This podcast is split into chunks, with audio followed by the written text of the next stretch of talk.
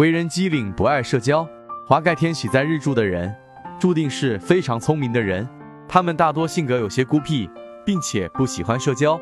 若华盖逢应寿而临旺相，则在仕途方面有一定的成就，如当官等。若华盖与空亡，或者遭到破坏，则可能孤独一生，即使不离红尘，也会以一技之长而浪荡江湖。图中子云：华盖为艺术星。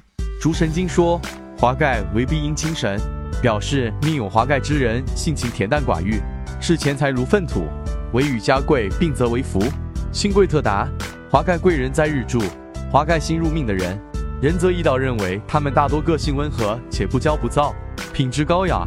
而且命主资质聪明，富有才华文艺，并对哲学、宗教等神秘或厚重的学科感兴趣。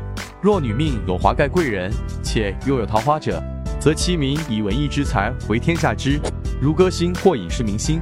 若华盖贵人再在时之，则表示可能是过房之子或入赘孤寡之命。日柱有华盖贵人的来源，华盖星其实很有来头。鲁迅有一首诗，即是赞美华盖星的。这首诗有内容为。运交华盖欲何求？未敢翻身已碰头。这里就提到了华盖星这句话的意思。鲁迅说过，他没有学过算命，但是听老人说过，有时候人是要教华盖运的。所以华盖之运也分好坏。如和尚僧尼遇到了华盖，则是好运。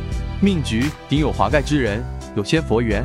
若俗人遇之，很容易理解。华盖在上面就会被遮住，不见天日，只会碰一鼻子灰。